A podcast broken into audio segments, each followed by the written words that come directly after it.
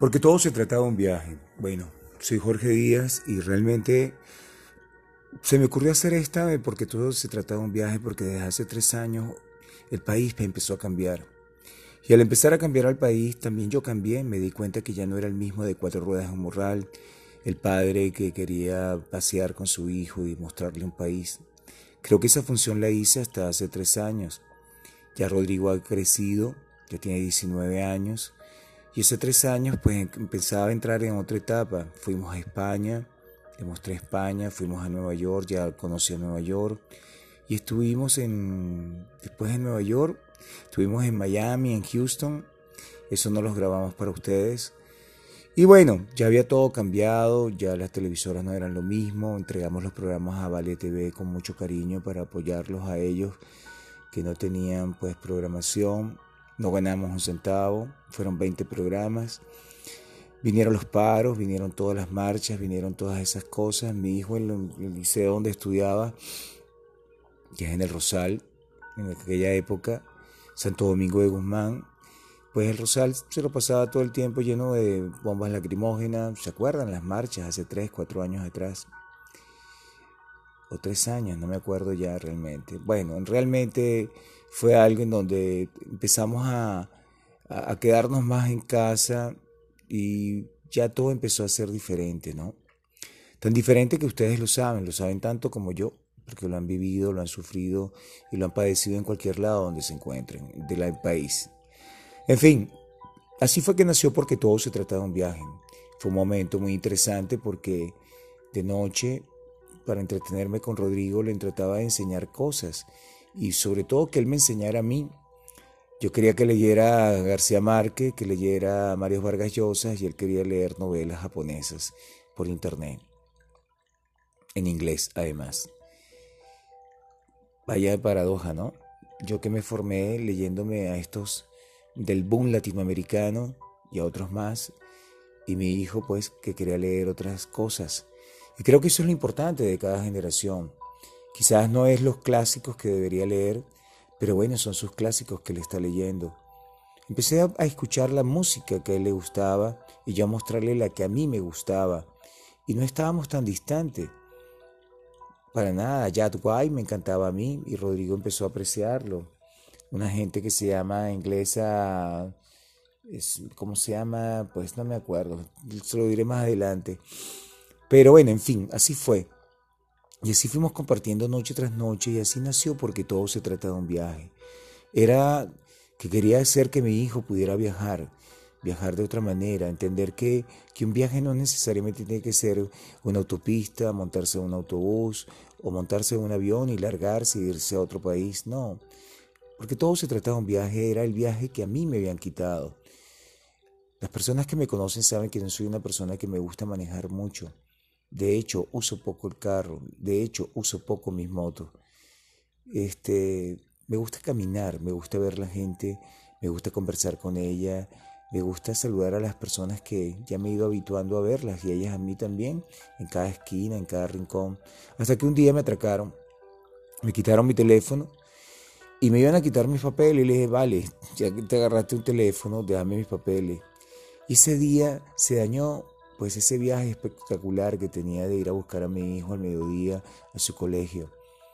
Lo acompañaba en la mañana, a las seis y media de la mañana, me venía, era un paseo fantástico. Y después, en el mediodía me iba, me encantaba buscarlo, porque eso es lo que más aprecio. Cuando era pequeño, mi padre siempre tenía la costumbre de ir al Colegio San Pedro donde yo estudiaba. Y esos son los recuerdos más bellos que tengo de mi papá.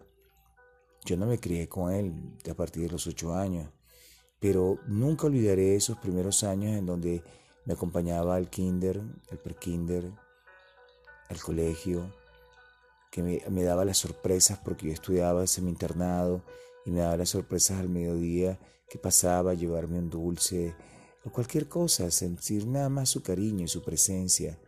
Era para mí fabuloso, era algo que me llenaba de mucho, mucho amor y de mucho cariño. Bueno, yo pues, la diferencia es que mi padre hasta los ocho años lo hizo y yo he tenido la dicha de hacerlo durante toda mi vida con Rodrigo, durante 19 años. es lo que más me encanta. Así nació porque todo se trata de un viaje, de las cosas sencillas, de las cosas que realmente hacemos cotidianas que se nos olvida. Hacer una torta, me encanta hacer tortas, se los confieso. He aprendido en todo este tiempo de cuarentena. He recordado las tortas que hacía mi mamá y que yo le acompañaba a veces haciendo las tortas y los panes. Ya Rodrigo me superó, hace unos panes de orégano que realmente son espectaculares. Yo le enseñé a él a hacer panes y después él me enseñó a mí a hacerlos mejor de lo que yo lo hago. De eso se trata también la vida, ¿no? Pero estamos encerrados, estamos encerrados como ustedes, en donde, se encuentran en este instante, en su casa, en algún lugar. Y a veces nos podemos hacer una pregunta de por qué estamos encerrados. ¿Es por el coronavirus? ¿Es porque nos hemos quedado aislados? ¿Es porque no entendimos? ¿Qué fue lo que pasó? Pues pasaron todas esas cosas una a la vez y después nos sorprendió la misma naturaleza, el mismo hombre con sus ganas de, no sé, dicen que los chinos comen de todo, bueno, por ahí parece que surgió de un murciélago, etcétera. Pero uno nunca sabe realmente los verdaderos motivos de las cosas que suceden. El poder se ha fragmentado en todas partes del mundo.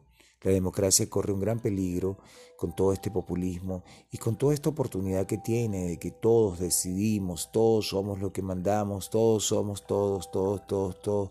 Y es una gran mentira. Hemos segmentado el poder y lo hemos segmentado de tantas maneras que ya no tenemos poder.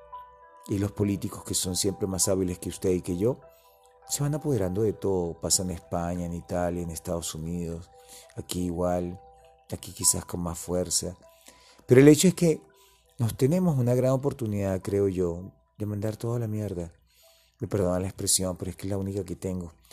Y mandar a la mierda es toda la cantidad de paja que tenemos en nuestra cabeza. Tenemos tantas cosas en nuestra cabeza, tantos hitos, tantos mitos, tantas formas, tantas fórmulas, tantas, tantas, tantas, tantas, tantas, que al final no somos nosotros. Ni usted ni yo ni su hijo, ni su nieto, ni su prima, ni su amante, ni su esposa, ni su mamá, ni su abuela, ni nadie. Todos nos hemos ido perdiendo en tantos hitos y tantas cosas que no nos hemos dado cuenta que la verdadera revolución está en la tecnología. Ahora, en estos tres meses nos quedamos sorprendidos que podemos trabajar en una casa. Yo tengo 20 años trabajando en mi casa. Melón Frito Phil funciona en mi casa porque yo decidí hace 20 años que iba a ser así y que no quería de otra manera. Porque si algo aprendí cuando era mucho más joven desde los viajes, era cargar y a descargarme de pesos para poder avanzar más rápido, para poder bajarme de un avión, llegar, salir, pasar por la emigración e irme y no buscar una maleta. Aprendí que para qué llevaba tanta ropa si podía comprarme alguna ropa y entonces en ese instante a lo mejor se aceptaba pasar por la aduana, recoger todo lo que es mi maleta, y etcétera, etcétera, etcétera. Pero era una vez, no dos veces. Aprendí tener tolerancia. ¿Quién no ha entrado en un baño, en un avión, en donde antes estuvo una persona y olemos sus fragancias de sus intestinos, de sus vejigas, etcétera? ¿Quién no lo ha hecho? Pero estamos felices porque vamos de viaje y nos toleramos todo. ¿Por qué no tolerarnos ahora? ¿Por qué no tolerarnos en algo tan sencillo como entender que la tecnología es la verdadera revolución y ahora todo el mundo lo está descubriendo y ahora tiene miedo? ¿Saben por qué tienen miedo? Porque muchos trabajos se van a perder, porque mucha gente va a tener que adaptarse que trabajar en una casa exige tanta disciplina o más que trabajar en una empresa. Piénselo, piénselo por un momento, piénselo por un instante la disciplina que tiene que tener ante tantas cosas que usted tiene en su casa. Espero que las tenga para distraerse, para pasarlo bien, para, no sé, evadir un poco la realidad, porque todos queremos evadir la realidad. De eso se trata. De eso se trata cuando no estamos en tiempo presente y no me la quiero dar de Maifonde, ni me la quiero dar de Carlos Fraga, ni me la quiero dar de nada, de nada, ni de Diego, Diego Lafayette, no sé cómo se llama. Hay un tipo que anda por ahí que se llama Diego Dreyfus, que dice, no chinga madre, diga la chingada, qué pendejada. Pues bueno, sí, qué pendejada, tiene razón en eso, pero yo no quiero eso. Quiero compartir con ustedes en este podcast, pues lo que se trata todo esto. Ahorita es de noche, usted estará durmiendo. Quizás escuche esto, quizás no lo escuche. Pero cada noche se nos hace más duro dormir. ¿Y sabe por qué?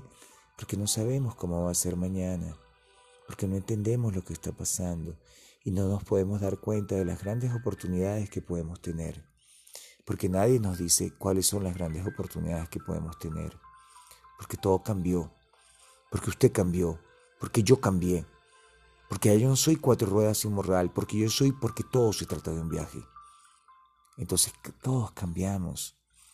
Todos aceptamos o no aceptamos que vamos envejeciendo, que nos vamos sintiendo tristes, que nos acongoja pensar que cada vez tenemos menos oportunidades de alcanzar, de hacer lo que queríamos hacer, de desprendernos de lo que no queríamos de nosotros, pero que nunca logramos, como la promesa que cada diciembre hacemos cada vez que queremos decir que vamos a adelgazar o que vamos a hacer ejercicio, que vamos a aprender un idioma, que esta vez nos mudamos, que esta vez sí pedimos la mano, que esta vez, esta vez, esta vez, esta vez, todo esta vez. Señores, yo tengo miedo igual que ustedes y tengo alegrías igual que ustedes. Y me siento sumamente contento de poder compartir con ustedes por esta vía, por un anchor, por una grabación que va a salir en Spotify o no sé en cuántas redes llegará, o es que si le escuchan o no le escuchan. Pero me siento contento de poder compartir con ustedes, porque sé que mi voz, al igual que la voz de ustedes, se plantea lo mismo. La incertidumbre pues bien, le doy mi secreto. Mi secreto a la incertidumbre es vivirla. No hay otro camino. Hay que vivirla y hay que saber que esa incertidumbre nos puede llevar muy lejos. También nos podemos equivocar en el camino y nos podemos estrellar. Pero de eso se trata la vida, ¿no? Usted y yo tuvimos suerte de nacer y muchas personas en este planeta, pero todos, todos en algún momento nos vamos de este planeta. Entonces, la incertidumbre hay que vivirla. Hay que vivirla, hay que aceptarla y sobre todo hay que hacerla nuestra amiga. Nuestra amiga, nuestra compañera, nuestra amante, nuestra esposa. Si eres una mujer, bueno, tu esposo, tu amante, tu novio, etc. Pero hay que aceptar la incertidumbre. Señores, ha sido un verdadero placer. Los invito a que me acompañen, porque todo se trata de un viaje. A veces serán entrevistas maravillosas, otras veces seré yo hablando con ustedes y diciéndole lo único que tengo, ya me a, ya me iba a equivocar, lo único que tengo para decirles, que me confundo y que mi dilepsia a veces me atropella, pero que mis palabras son de verdad. Buenas noches, Jorge Díaz, y recuerden, recuerden, recuerden, recuerden, que vivan la incertidumbre.